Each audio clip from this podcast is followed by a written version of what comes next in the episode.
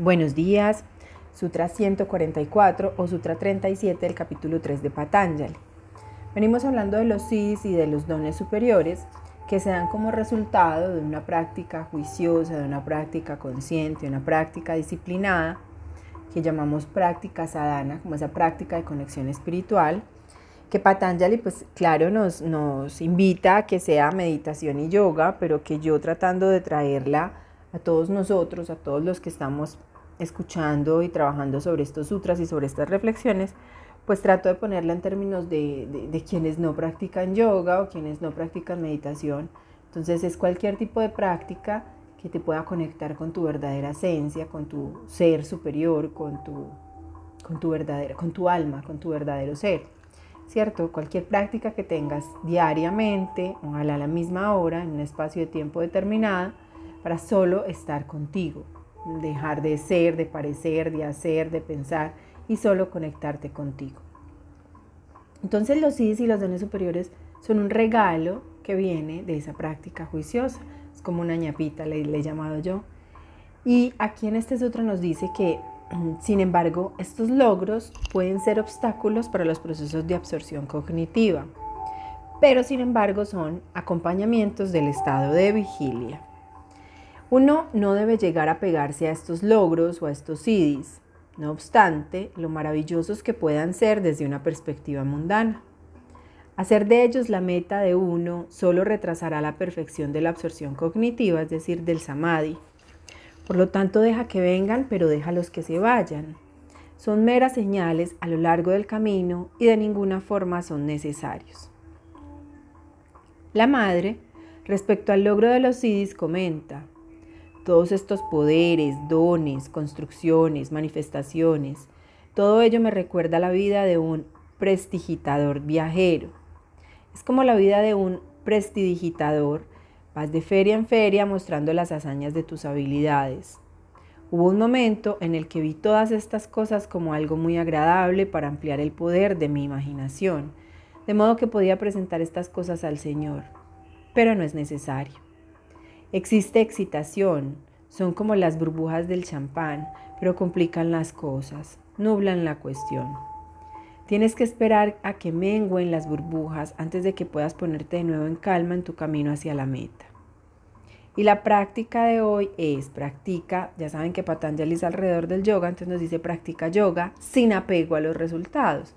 Ahora yo te digo, practica tu sadhana sin apego a los resultados que puede ser que todos los días te sientes 10 minutitos a rezar el rosario y esa es tu práctica, o que todos los días te sientes 10 minutitos a leer, un libro sagrado, o que todos los días te sientes 10 minutitos a tener escritura creativa en tu diario de gratitud. Bueno, ese espacio, ese espacio de conexión contigo, busca practicarlo sin apegarte a ningún resultado, sin esperar, ay, ¿cuál sí se me va a manifestar? Ay, ¿será que yo soy clariaudiente o yo soy clarividente o soy clariconsciente? O bueno, o no, yo me identifico con los animales de poder.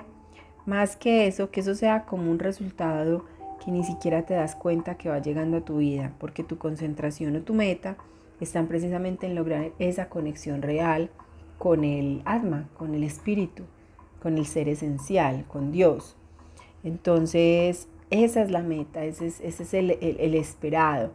Por lo tanto, lo demás que venga, pero que venga por añadidura, no porque sea eh, una búsqueda ansiosa, una búsqueda incesante, una búsqueda expectante. Tú ya ves, y estoy segura, que, que conoces muchas personas que tienen estos dones manifiestos tan especiales, de hecho viven de ellos, pero, pero como que se quedan ahí. Cuando tú empiezas a analizar ciertos patrones en sus vidas, ciertas cosas, ciertas manifestaciones reactivas, a veces logras ver un poco de incoherencia en la medida en que la espiritualidad está con ellos, pero eh, y los dones están manifiestos, pero, pero eh, por momentos se desconectan, por momentos son más reactivos, no estoy juzgando, simplemente estoy pidiendo que observemos y nos damos cuenta que no por el hecho de manifestar los dones per se estamos conectados a la fuente de luz. No necesariamente en ocasiones podemos incluso desviarnos tanto y embelezarnos tanto con esos dones que estamos más desconectados que nunca. Entonces, muchas de las personas que me escuchan y muchas de las personas que me siguen eh, les llama mucho la atención y son muy inquietas por estos dones mágicos o por esta magia preciosa. Pero, pero entonces el hecho de buscarlos, de saber leer el futuro, de saber ver el pasado, de, de esas cosas, por estar en esa ansiedad de, ay no, pero que los ángeles me hablen, pero yo no los oigo, ay no, pero mi intuición, ay no, se van desconectando muchísimo más de sí mismos y, se van ocupando de, de manifestar ese don. De hecho, incluso hay muchas personas en espiritualidad o en estos temas que son tan de vanguardia hoy en día, que yo las percibo como personas que cambian de profesión, ¿cierto? Entonces yo antes era contador y ahora soy clarividente, pero eh, cambian la profesión, cambian el rol, pero siguen siendo la misma persona.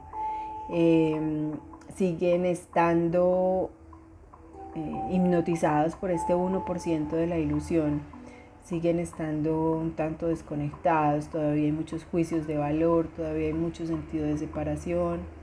Bueno, entonces lo que nosotros buscamos con las prácticas espirituales es estar conectados, no es manifestar dones especiales, ni manifestar sidis, ni creernos, mejor dicho, súper especiales porque tenemos la capacidad de ver el futuro, el presente o el pasado, o sentir empáticamente la energía de otro ser. Nosotros no lo hacemos por eso, nosotros lo hacemos es por mantenernos en nuestro centro, por mantenernos conectados, por mantener en ese estado de neutralidad, entendiendo que todo está en orden, en esa tranquilidad, en esa paz, con esa certeza, más que fe, con esa certeza de que hacemos parte de algo muy grande, de algo maravilloso, de algo que mueve toda la creación, que es el amor y que muchos los llamamos Dios.